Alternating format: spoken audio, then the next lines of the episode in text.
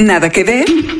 Documentales, cine de autor, series de todos lados del mundo y una que otra película dominguera. Aquí, Mariana Linares Cruz, Trino Camacho y Luis Pablo Boregard hablan de Netflix, recomiendan lo que vale la pena y te ayudan a solucionar el eterno dilema de no tener nada que ver. I'm going to tell you a story. Everything happens for a reason. Goddamn right. Nada que ver, un podcast original de Netflix. Ha llegado la hora de ser prácticos. Bienvenidos, esta es una semana más en Nada que Ver y llegamos a el episodio 50 de este podcast original de Netflix donde como cada semana le damos o procuramos tenerles recomendaciones de películas, documentales, series viejas y nuevas, joyas en el catálogo, cosas que se están sumando todo pues semanalmente. Este es su podcast que sirve como guía para en estas semanas, en estos días tan complicados. Aquí estamos, les saluda Luis Pablo Regar, Mariana Linares, ¿cómo estás? Hola Luis Pablo, ¿cómo estás? Hola Trino, ¿cómo estás? Hola, estoy muy bien. Estoy acá desde Chapala. Les mando un abrazo. Obviamente por estos tiempos que estamos viviendo, pero con muchas ganas de platicar en nada que ver. Pues casi que estuvieras aquí, Trino. Y me gusta esta idea Sí. que, que pone Luis Pablo en la mesa de ser su podcast brújula. El podcast Brújula, Para pero siempre días. respetando la sana distancia, así como Trino está en Chapala. Hay que recordar que la sana distancia, incluso cuando estén ustedes sentados viendo Netflix, en casita podemos estar un poquito más cerca, ¿no? Pero si ustedes salen, recuerden mantener mínimo el metro y medio de distancia con los demás, evitar zonas de tumultos. Ya las recomendaciones del gobierno de la Ciudad de México, cada uno de ustedes que nos escuchan, las autoridades locales ha hecho diferentes recomendaciones. La de aquí ya se ha cerrado, ya se ha limitado muchísimo la oferta para que ustedes se queden en casa. Se han cerrado cines, se han cerrado bares, se han cerrado discotecas y baños de vapor. Curioso, ¿no? Es decir, yo no conozco a nadie que siga yendo a un baño de vapor. Triano, ¿tú sí? Eh, no, no, para nada. Hace muchos años decidí, no, no, no es algo que me guste. Este, Y ahora menos, me a ver si... estar en un club donde todo el mundo tenga lo mismo. Exactamente. Por eso mejor hablemos de Netflix, donde les tenemos nuevas recomendaciones. Una de ellas es una serie que yo creo que muchos de ustedes que nos escuchan han visto las primeras dos temporadas y ahora estamos de estreno, que es Ozark. Han visto y han devorado y estaban ya con una necesidad imperante de saber qué pasaba con esta familia que tenía que salir de un momento oscuro y se metió a otro momento más oscuro, pues ya llega la temporada 3 de Ozark. Y también tenemos pues una serie limitada, también puede llamarse miniserie, que es menos, menos episodios y a veces está bien no comprometerse con algo tan largo, ¿no? Es decir, es una relación que tú le vas a invertir, pero le vas a invertir muy poco tiempo para la gente que pues el compromiso no se le da tan fácil. Estas miniseries sirven muy bien, que se llama Unorthodox, poco ortodoxa. Poco ortodoxa, en donde tenemos a una protagonista que va a romper todas las barreras habidas y por haber. Ella sí que aplicó la sanísima distancia, ¿no? Es Sí, decir, en todos los sentidos. Pero ahorita le vamos a entrar, de verdad, esta es una joya que no pueden perderse. Estoy de acuerdo con Mariana, que es una de las cosas que tienen que poner inmediatamente en su lista. Va calada, va garantizada por el equipo de Calada, Nada que calada, Ver. sí. Pero vamos a arrancarles y también, además de arrancarnos con estas recomendaciones, queremos explicarles y queremos comentarles que ustedes ya llevamos 50 episodios, pero en estos momentos donde la dinámica del mundo ha cambiado, también nosotros vamos a cambiar un poco y vamos a tener ya, vamos a adoptar recomendaciones para en familia, ¿no? Estar en familia. Yo sé que muchas veces nuestras recomendaciones son de, ahora sí que eh, categoría C, ¿no? Clasificación C, pero ahora vamos a abrir un poco el abanico. Da la posibilidad de estos tiempos de estar todos juntos y pegados viendo contenidos interesantes, divertidos, entretenidos. Y Sí. vamos, vamos a arrancar con una sección y está relacionada con esta nueva manera de consumir contenidos que es el co-viewing. Árale, ¿qué es eso. Mariana? ¿Qué es el Pues, co-viewing? La covista, el compartir, el estar todos juntos pegados a la televisión viendo eh, un mismo contenido. Así que a partir de este momento, a partir de este episodio, un título para que puedan verlo con la abuela, con el abuelo, con la neta, con el neto, con la familia, con, con todo el mundo. Así le pueden decir a sus bien. niños, terminen su tarea en línea y después co- co-viewing, ¿no? Órale, Y después co-viewing. entre todos aquí. Porque a mí sí me pasa que mis chamacas me dicen, mamá, ven, ven a ver conmigo. Y digo, híjole, estas son recomendaciones en donde todos podemos sentarnos a ver Pero, Netflix. pero vamos a arrancarnos con las recomendaciones que traemos esta semana. Temporada 3 de Ozark.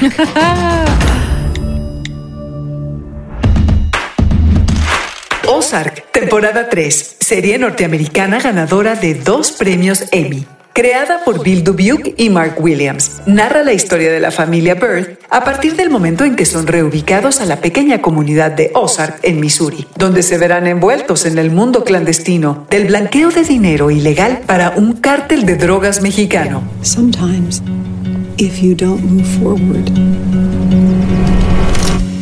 you die.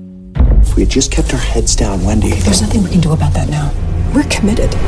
Oh, yeah? We have made promises to our shareholders about this casino, and I don't think we want to annoy our shareholders.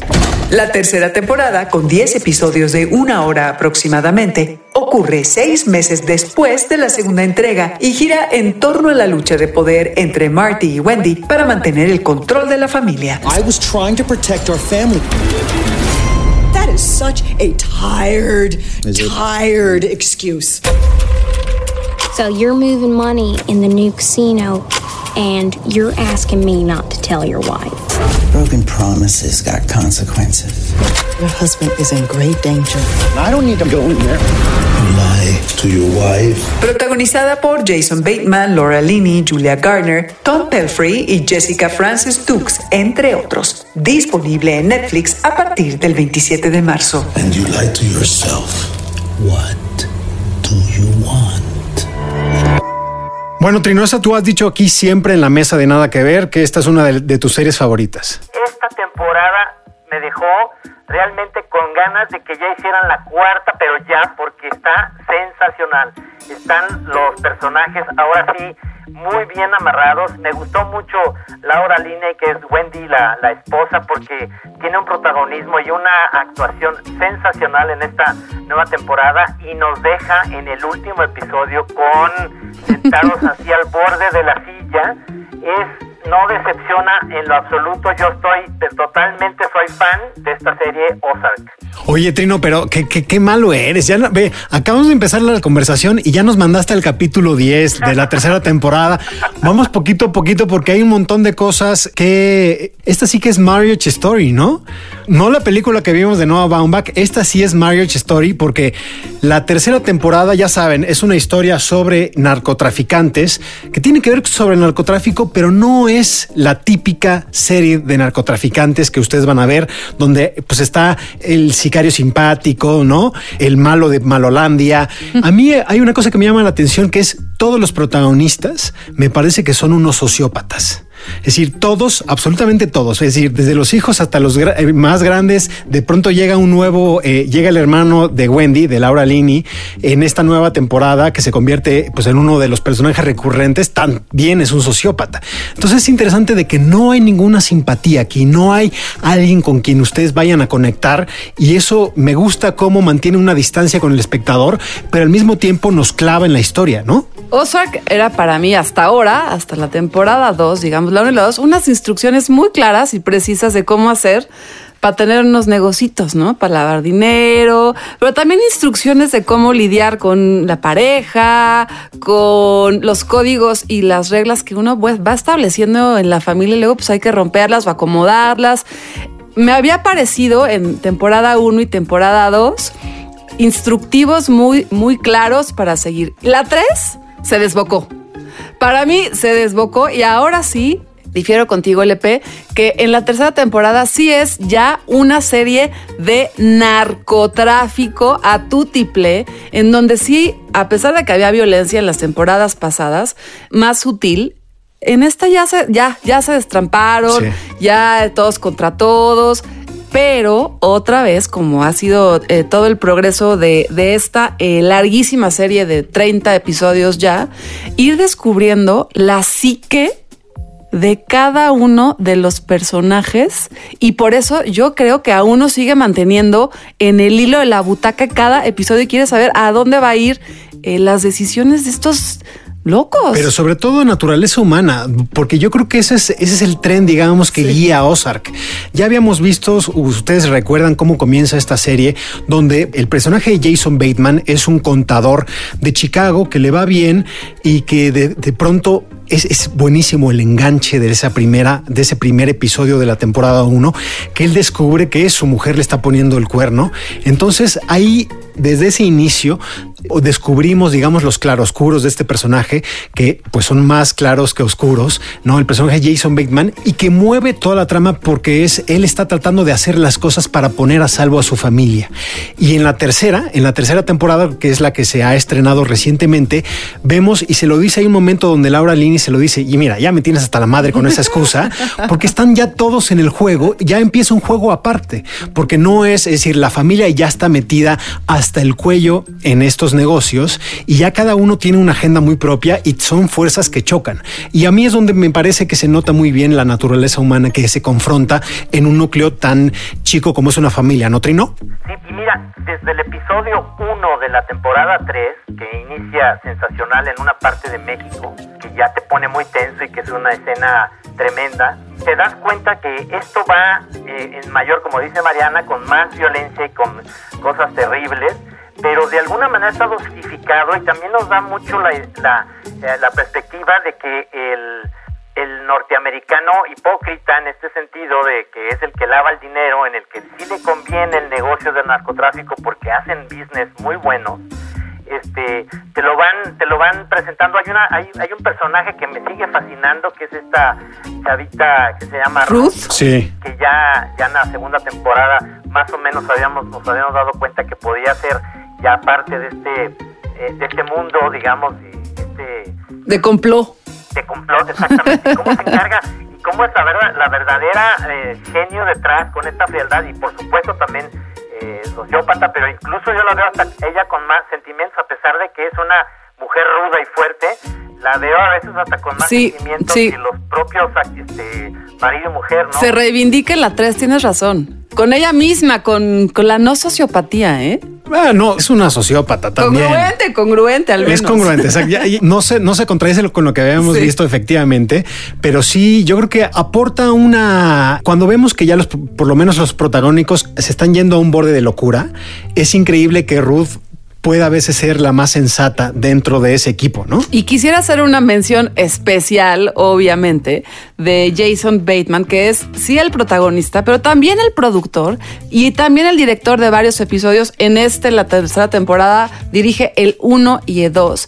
Y me parece que es un actorazo que mantiene y una manera de tener este personaje en la contención todo el tiempo, Totalmente. todo el tiempo durante 30 episodios.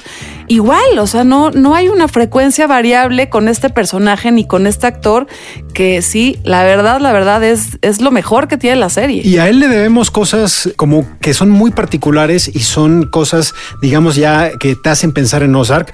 Una de ellas, por ejemplo, Ustedes ven la serie y todos los episodios están, digamos, tratados con una pátina de color medio azul, grisáceo, Sí, sí. colores muy fríos. Esa fue una iniciativa de Jason Bateman detrás de la cámara que dijo es una forma de retratar este mundo como muy frío, muy, muy distante, pero se ha convertido en una de las cosas características de Ozark. Y eso yo creo que habla de un talento de alguien que habíamos visto o que estábamos acostumbrados a ver en comedias. Aquí tiene, le da un- como a su propio personaje, le da una dimensión que no conocíamos. Aunque te ríes también, ¿eh? Él, él es un actor este, genial en las comedias, ya hemos, hemos visto esta de cómo eliminar a su jefe, etcétera, ¿no? Pero, pero aquí, eh, tanto como director como, como actor, lo hace excepcional. Por eso creo yo que esta serie es la serie para mí de Netflix de las más esperadas y no va a decepcionar para nada esta última temporada. Para mí, te lo digo, me lo eché el fin de semana y, y te quedas con ganas de seguir viendo mucho más de esta familia que, que no sabes qué, qué, qué destino les va a deparar en la próxima cuarta temporada, seguro, porque esto va a ser un éxito. Yo sí tengo dos cosas que reclamarle a esta. Cuando retratan a México en la serie, es muy chafa. Eh, Nosotros Fallido. podríamos ser co- como consultores, ¿no? De que, oye, perdón, pero pues en Michoacán no hay bochitos verdes Sí, de sí, taxis. sí. Hubiéramos traído a Jason Esos taxis no existen. Para unas sesiones de asesoría aquí. Exactamente, ¿no? Para decirle, mira, mano, pues es, o, o- o no, no comemos solamente frijoles con arroz, Inclusive ¿no? los personajes, la tipología de los personajes que son mexicanos. Como el capo Navarro, ¿no? No, no cuadra, no cuadra del todo. Pero al mismo tiempo sí tiene guiños como a cierta realidad que nosotros sabemos de qué nos habla. Dos, y rescato brevemente dos de ellos. Hay un momento donde pues Laura Lini, el personaje, va a ver al gran capo, que es Navarro, que ya también vemos que es uno de los personajes más chafillas, ¿no? Que hay en esta tercera temporada, pero le dice, pues no sé si recuerdas el juicio del año pasado. Digo, yo sé que no es de, de tu organización, porque hay una guerra de cárteles en México. Me encantó ese, ese giro porque claramente se está refiriendo al juicio al Chapo Guzmán. Claro. Y otra donde pues sabemos que la historia se desarrolla en Missouri, que es un estado pues bastante conservador, republicano, con mucho apoyo a Donald Trump. Y pues una de las historias paralelas que hay en esta tercera temporada tiene que ver con un, digamos, un casino, pues en la pareja de, de, de Laura, de Marty y Wendy, pues quieren comprar otro casino y este casino está preparando pues unos fuegos artificiales del Memorial Day que tienen como temática el muro de Trump, ¿no? Entonces hablamos y vemos muy bien de qué ideológicamente qué tipo de gente hay en esta comunidad de Missouri, ¿no? Yo queda claro, queda claro y además eh, en esta construcción de la historia a lo largo de 30 episodios, que yo lo he dicho aquí en, en, varios episodios de Nada que Ver, qué oficio el de los guionistas lograr hacer en tan largas entregas, en tantos episodios, historias en donde, en donde estás al hilo de la butaca y que en este caso, fíjense muy bien cuando vayan viendo eh, la tercera temporada o inclusive si no la han visto y van a arrancar desde la 1, como en cada episodio hay tres historias que se deben resolver a lo largo de cada episodio. Y eso lo que le permite al espectador o lo que le da al espectador es estar eh, maniobrando entre distintos carriles y lo mantiene a uno todo el tiempo atento a lo que está sucediendo. Fíjense bien, son tres historias a lo largo de cada uno de los episodios que más o menos se van resolviendo y en el siguiente arranca otras tres mini historias, cada una por episodios. Claro que al final de 30 ya tenemos una historia completa. Y quiero hacer una crítica, a ver qué opinan ustedes, compañeros, y es que no me alcanza el tiempo del día para hacer todo lo que logran los personajes ah, sí. en Ozark. Oye, Eso es algo que es imposible. O sea, en un mismo día puede lavar dinero, matar tres personas, cambiarse de casa y luego hacer ir a, la cocina. Ir a ver unos comida. caballos a, no a Kentucky, ¿no? Ir a Kentucky, pero sí, se ve que se ve que madrugan desde muy pronto sí, en, esa, en esa casa. Y no dormir, además. Sí, sí, claro. Todavía, todavía van y le, da, y le dan una feria a un señor de una avioneta, digamos, en una parte, y luego este, les alcanza el día porque dicen, bueno, nos vamos a ir en un momento, pero luego al final no deciden, no saben qué pasa, pero tienen tiempo para todo. Para, para pasear en lancha. Para, para entregar un bebé, para... Tienes toda la razón. Es el tiempo, es el tiempo de la ficción. El y yo también nada más, ya lo habló Trino, pero aprovechando las recomendaciones y que estamos hablando de Jason Bateman, es decir, a mí me, sí me, es una serie que por momentos me da miedo. O sea, me da miedo esta cuestión de la naturaleza humana y de las cosas más oscuras de la naturaleza humana. Pero si quieren ver a Jason, a Jason Bateman en uno de sus mejores papeles de comedia, en Netflix ustedes pueden encontrar Arrested Development, que es una de las mejores series de comedia que se han hecho. Sí, de la humanidad. Son cinco temporadas y las cinco están en sí. Netflix para que se rían. Son, son, son episodios de menos de, de, de, media hora, son menos de 30 minutos y es así pueden darle al binge watch totalmente para, pues, para campechanear mm, entre mm. Ozark, ¿no? El lado oscuro y este el, el, lado más claro, ¿no, Trino? Tienes toda la razón, porque además es una serie que habían cancelado en, la, en, la, en Fox, digamos, en la cadena y Netflix lo recupera. Así con es. Todo, con todo el elenco y demás, y además, este, como ya está en Netflix, se, se abrieron más los personajes. Es, a mí es una muy buena recomendación, por supuesto. Pues así le ponemos punto final a Ozark y ya esperamos, como dice el maestro Trino, la cuarta temporada, que habrá que esperar un año. Vendrán muchas cosas muy buenas en este año, Trino, no, no te desesperes. De, además de Ozark, la tercera, que ya la pueden ver. Pero pues vamos con otra, que es y, y antes, una serie. Nada más, ¿eh? mandamos un saludo a uno de los guionistas de Ozark, que es Martín Zimmerman, que también lo tuvimos aquí en una entrevista. Él dirigió la serie argentina Puerta 7 y pueden escucharlo en nuestro capítulo 48. Yo sí sentí como si fuera un amigo cuando vi este episodio escrito por Martin Zimmerman, Puerta 7. Y dije, ah, yo conozco a Martín, ¿no? Así que como que es, es cuate de, ah, sí, este cuate es, pues, es buena onda, pero ya es familia de nada que ver, es familia de nada que ver. Vamos a hablar ahora de Unorthodox, poco ortodoxa, que es una serie, como su nombre indica, poco ortodoxa. Unorthodox o poco ortodoxa en español. Miniserie adaptada del libro homónimo escrito por Deborah Feldman y basada en su propia autobiografía. You escaped, didn't you? You make it sound like I was in prison. Weren't you? No, but I left without telling anyone. Why did you leave? God expected too much of me. Der Schatchen hat ungetrogen Eimetzen. Was war Bucher ist er? Ist wie jeden einen. Geherig. Ich bin anders wie die andere Mädchen. Con cuatro episodios de casi una hora, narra la historia de una joven que abandona a su comunidad judía ultra ortodoxa en Nueva York para buscarse a sí misma en Berlín. Pero escapar de las estrictas normas ortodoxas va a ser complicado y su pasado la perseguirá a donde quiera que vaya. Where I come from, there are many rules. Und sie ist da ein heilige Pflicht. Sie mit keinem anderen Ruf nach My family just cares that I'm a good wife and mother. I had to get as far as possible for my community. So, will you help me? Your ticket? Passport? Good luck in Berlin. Dirigida por Maria Schrader, escrita por Daniel Handler, Alexa Karolinsky, Anna Levin y Ellie Rosen. Protagonizada por Shira Haas, Amit Rahab, Jed Wilbush y Aaron Altaraz, entre otros. Disponible en Netflix a partir del 26 de marzo. Talmud says, if not me, then who? If not now, then when? Pues Mariana, comentabas hace rato que te encantó. Una serie de cuatro episodios que narra la historia de Esti, una mujer que tiene 19 años y que es parte de la comunidad ortodoxa judía de Nueva York en Williamsburg. Y a partir de esa pequeña línea ya se pueden imaginar lo que pasa esta persona y cómo intenta romper con pues siglos y siglos de una tradición que mantiene a las mujeres pues en unos estándares muy rígidos de normas y principios y de establecimientos a los que simplemente ella no se adapta, no los acepta intenta romper con ellos. No, totalmente. Eh, ni siquiera diría que los judíos hasídicos se mantiene a la mujer en un segundo plano, sino porque es incluso más allá de eso. Y no es una serie que critique las tradiciones, porque habrá las mucha gente. comparte inclusive. Exactamente. Para quienes no tenemos tanto conocimiento de la cultura eh, del judaísmo, ahí están muy pero, claras. Pero, pero reconoce, yo creo que una cosa muy importante que es hay gente que supuestamente tiene que sentirse dentro de una tradición y esa persona no se siente dentro de esa tradición y eso pues es un conflicto en una comunidad como la de los judíos hasídicos de Williamsburg entonces y el primer episodio el primero de estos cuatro que yo les prometo que ustedes van a ver los cuatro prácticamente de corrido, es decir, de binge watch, los van a consumir rápidamente. Entonces, el primer episodio es El escape, que es esta mujer que dice, yo no pertenezco aquí, yo voy a huir.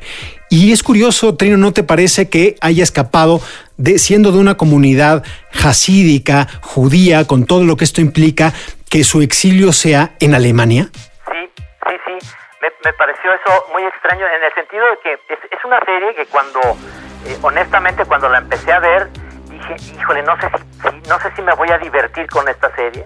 Nos damos una asomada a lo que realmente es lo, la, la, religión ortodoxa judía, que es totalmente cerrada, es una, es una comunidad, pues digamos, si hay machismos en muchas de las, de las eh, partes, digamos, eh, muy ortodoxas de, de, de, los árabes y de todo esto, te das cuenta que esta, esta situación le afecta a una chavita que incluso se va a casar con alguien que es un cero a la izquierda, digo, para mí ese personaje es como terrible, que está todo el tiempo ahí hablando con su mamá, bueno, etcétera, y que decida ir a Berlín, escapándose de, digamos, de, de, Nueva York, como, como ya en este siglo XXI, alguien que viene de Nueva York y llegas a Berlín y, y prácticamente es, es, una chava que estuvo en el rancho, pues, por decirlo así, porque nunca salía, nunca se enteró de nada, no sabía ni, ni la manera en la cual este, podía tener sexo, no, todo está explicado de una manera tan, tan padre, tan bonita, pues, y, y en ese sentido como que te da esta idea de ternura, pues por una chavita que dices, pero ¿por qué la mandaron al ruedo a los 19 años? Totalmente.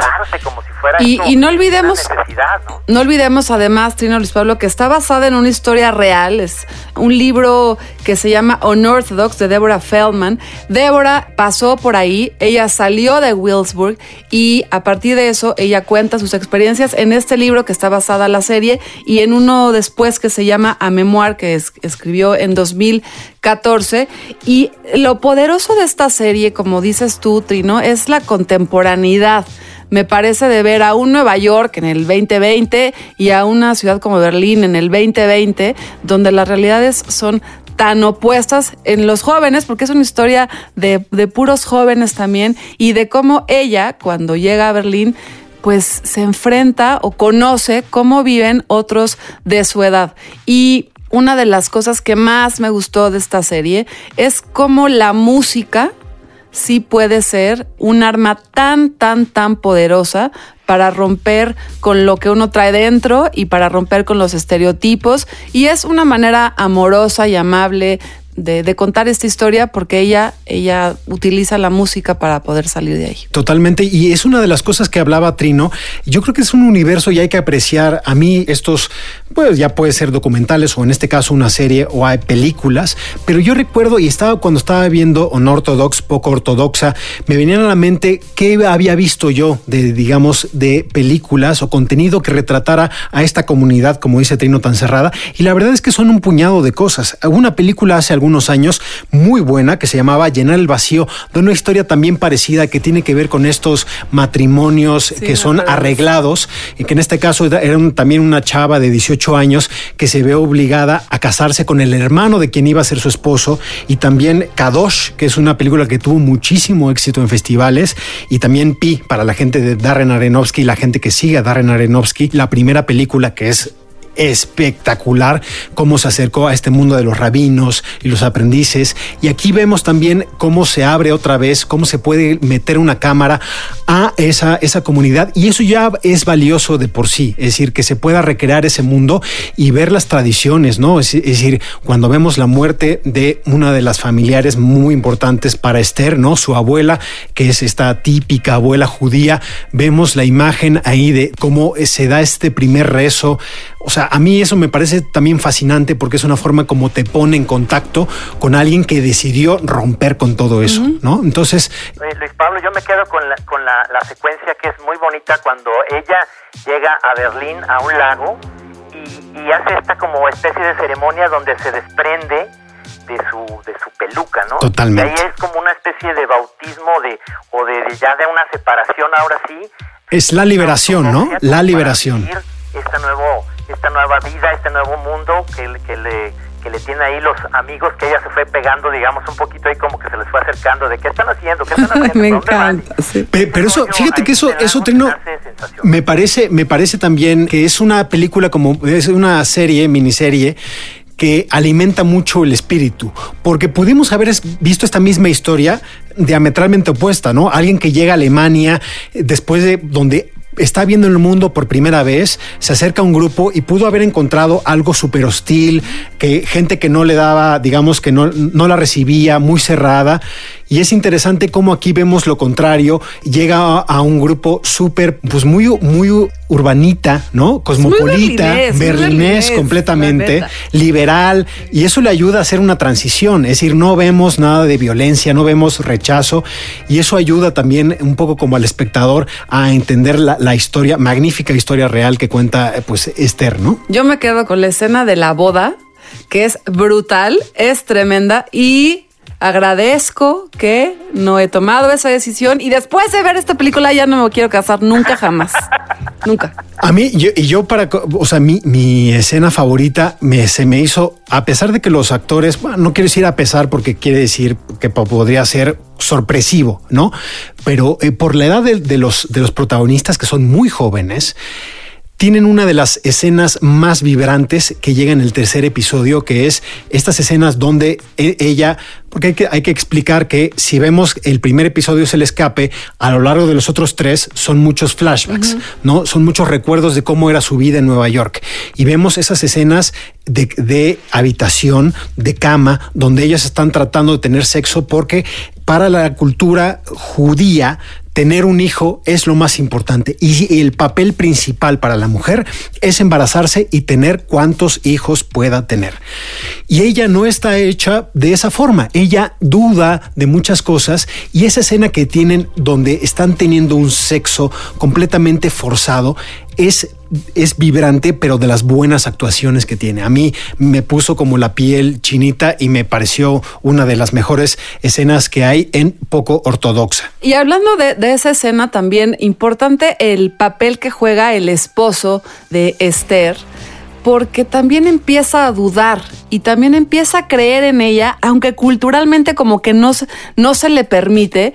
Y, y esa pequeña libertad, esa pequeña ventana que abre él de darle el permiso, de tener una clase de piano, hace también que, que ella pueda liberarse. Entonces, me gusta mucho el papel masculino en este esposo que se empieza a cuestionar todo, pero tampoco logra romper con esa cultura. Pero interesante, yo no sé si sea una cuestión de género, pero yo estoy un poco con Trino que e- él se me hace un poco papanatas.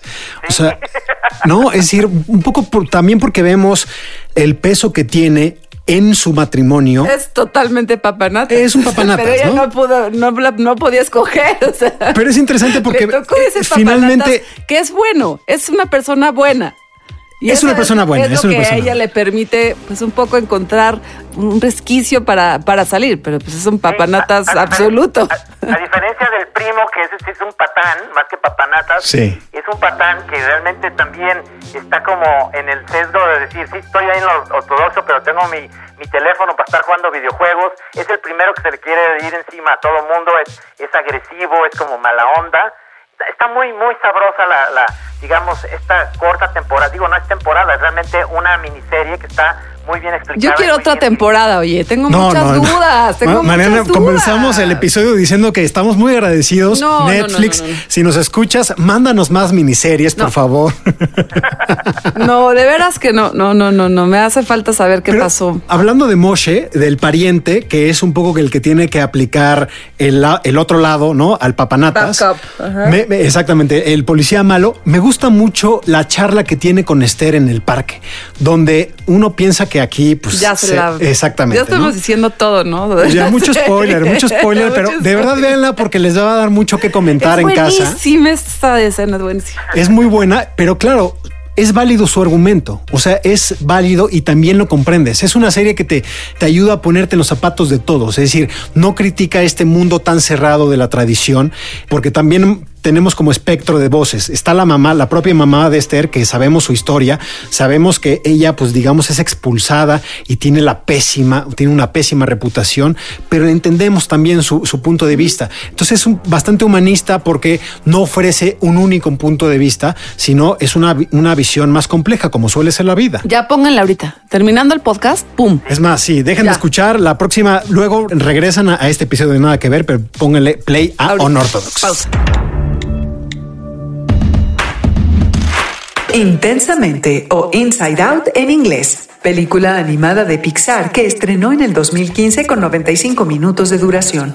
Sucede, en su mayoría, dentro de la cabeza de Riley, una niña que se acaba de mudar de ciudad con sus padres. So, how was the first day of school? It was fine, I guess. I don't know. Do you ever look at someone and wonder what is going on inside their head? Cuando ves a alguien, ¿te has preguntado qué pasa dentro de su cabeza? Soy alegría, ella es tristeza, él es furia, ella es desagrado y él es temor. Somos las emociones de Riley, somos los que hacen a Riley Riley.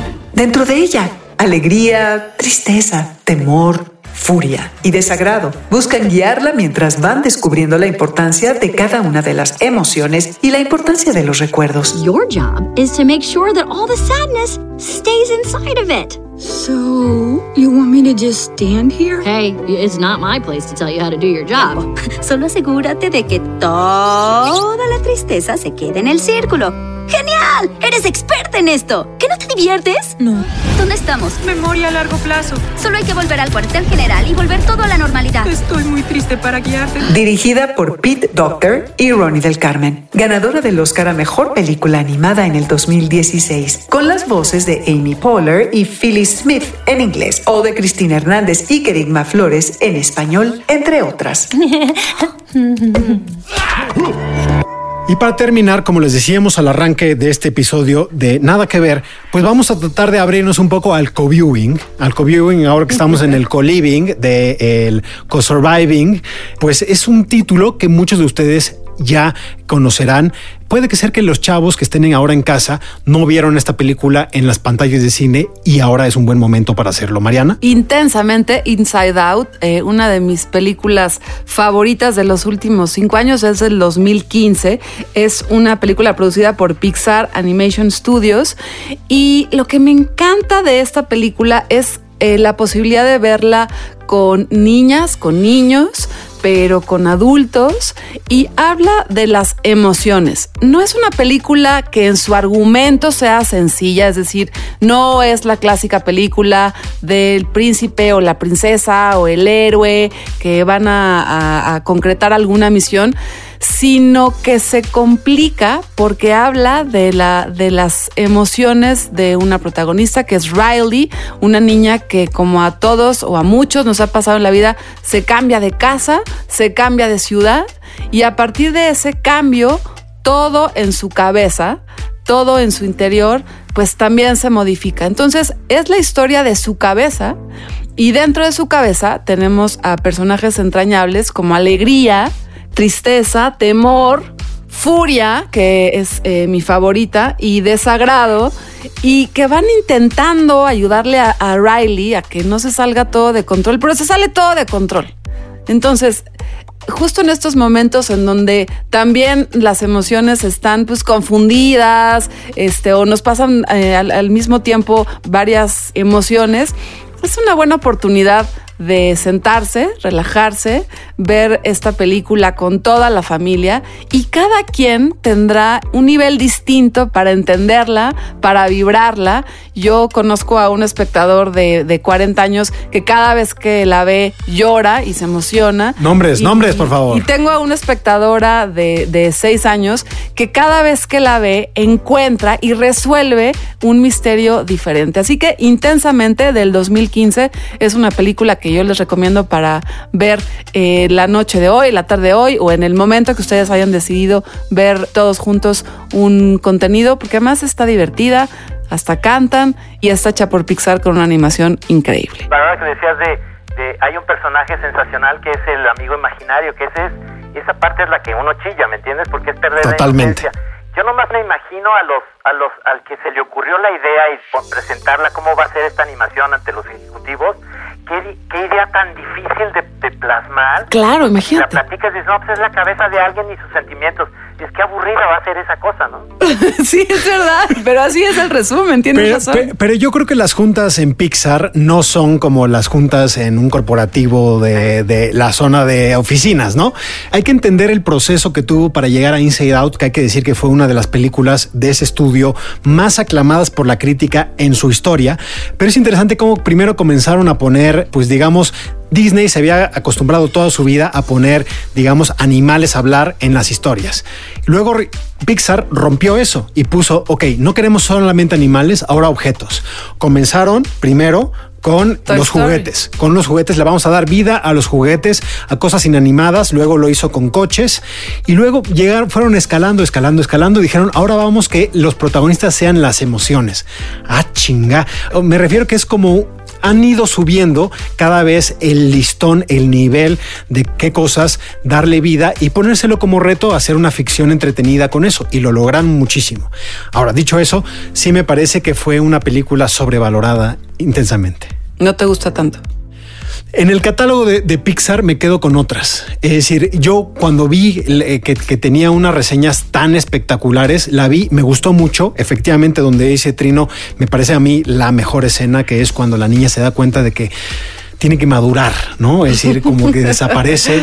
Es, es de estas episodios, de... Eh, de... estos episodios que, que, también sabemos en Wally, sabemos encontrarlo. En Toy Story 3 sabemos cuál es ese momento también cuando los juguetes se dan cuenta de que son mortales. Pero el resto de la película, me, digamos que me quedaría con otros. Hay que recordar que en Netflix hay muchas cosas de Pixar, por si ustedes quieren ver, están Monster Inc., Buscando a Nemo, Up, Wreck-It Ralph, Los Up, Increíbles. Up no se las recomiendo ahorita tanto. Híjole, Up es, una es- tristeza brutal. O sea, por ejemplo, el arranque de Up es una de las cosas increíbles de- del cine de animación. ¿Estás de acuerdo, Trino? Sí, estoy de acuerdo. Estoy de acuerdo que Up es el arranque. Eso es, es- es- era un corto de Pixar. Ya lo demás, me, yo realmente ya me lo, me lo podía yo saltar. Pero ese inicio, hasta, hasta lo que ya sabemos que pasa con la esposa, Sí. se me hace increíble. Pero es curioso cómo tenemos casi todos en la gaveta, en la cabeza, ¿no? Tenemos una gaveta de películas de Pixar y reconocemos o nos quedamos con una escena de una película de Pixar. ¿Con cuál te quedarías de intensamente, Mariana? En el momento en donde Alegría explica al resto de las emociones que está pasando un caos y ve frente a ella eh, un parque de diversiones, como los distintos momentos de la mente de ella, y me hizo mucho sentido porque así funciona también mi mente. Me gustó. Es eso, esa escena en donde ella explica el funcionamiento de la mente. Además es interesante cómo tuvieron un montón de consejeros, o sea, que ayudaron a hacer esta No, me historia imagino, intensamente. neurológicamente expertos, complicado. expertos Sí. que, que ayudaron cómo se pensaba. Esto que hablo de la gaveta es porque lo vemos en intensamente, pero son como píldoras, que son píldoras de cómo los pensamientos nos hacen sentir. Todo eso está, digamos, tiene un background científico de Sí, la ciencia, de cómo ve, pensamos. La voy a volver a ver. Ahora que la recomiendas, la voy a volver a ver intensamente. Échale una ojeadita. Ahora que eres papá. Ahora que soy papá, pero yo estoy en poco yo.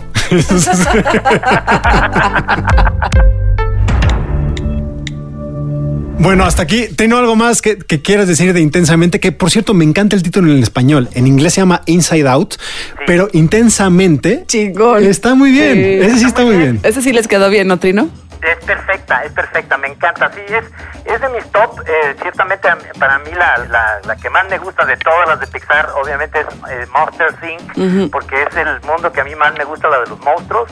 Pero esta sería mi segunda, o, o podría ser Toy Story y luego después esta. Es de mis cinco tops de, de Pixar. Está muy bien, muy bien posicionada. Yo quiero ver también Wreck-It Ralph con John C. Reilly, que dicen que está muy bien. Yo no la he visto también. La, la- la que se llama Rompiendo Internet es Sí. la mejor de las dos. Que es la segunda, creo, ¿no? es la segunda, es buenísima, a mí me encanta. Ya nos vamos con muchas recomendaciones Bien, en este bien, episodio bien, de Nada bien, que Ver. Tenemos varias cosas. A pesar de que solo hablamos de tres títulos, pues ya se, se abrió el abanico de posibilidades. Y eso es lo que les pedimos en las próximas semanas, que estemos mucho en contacto. Tenemos que hablar mucho, ya lo decíamos en el episodio anterior. Yo sé que muchos de ustedes están haciendo, se están conectando en diversas aplicaciones, están, se están escribiendo, se están escuchando, se están leyendo. Y nosotros también queremos ser parte de esa conversación para que estén presentes con nosotros y que nosotros estemos presentes en sus casas. Así que por lo pronto pueden escribirnos a nuestras cuentas en arroba Emelinares Cruz. Arroba Luis Pablo B. Y en arroba Trino Monero en todas las, eh, Instagram, en Facebook, en, en Twitter. Y con nuestro hashtag nada que ver, nos pueden, ¿qué tal si recomendar su favorito momento de Intensamente? Totalmente. Y, otras cosas que hay que ver en estos días que yo creo que eh, muchos, así como nosotros estamos hablando de dos títulos y esos dos se convirtieron en cinco, pues seguramente ustedes, ¿qué les recuerdan o qué otras películas de Pixar que estén en Netflix o que no estén en Netflix, pues nos recomiendan para ver o volver a ver en estos, en estos días? Y agréguenle el hashtag a nada que ver en el hashtag también quédate en casa. El próximo episodio vamos a hablar de Estudio Ghibli, este estudio japonés de animación. Trino, tú fan. Soy súper fan y ya, ya tengo ganas de que me pongan a ver las películas que, que quiero volver a ver otra vez porque las he visto todas muchas veces. Ya ponte, ponte ahí. Sí, no, ni, ni que te obligaran, hombre. Bueno, pues nos escuchamos la próxima semana en otro episodio de Nada que Ver. Ahí estamos, ya están las redes sociales. Y pues muchas gracias por escucharnos. Mariana, muchísimo eh, gusto estar viéndote aquí. Sí, me encanta estar aquí grabando mientras se pueda, con una sana distancia. Eh, un abrazo a todas y a todos. Cuídense, cuídense, lávense las manos. Trino, un abrazo hasta Chapala. Gracias, abrazos. Ya pronto nos veremos. Hasta luego. Adiós.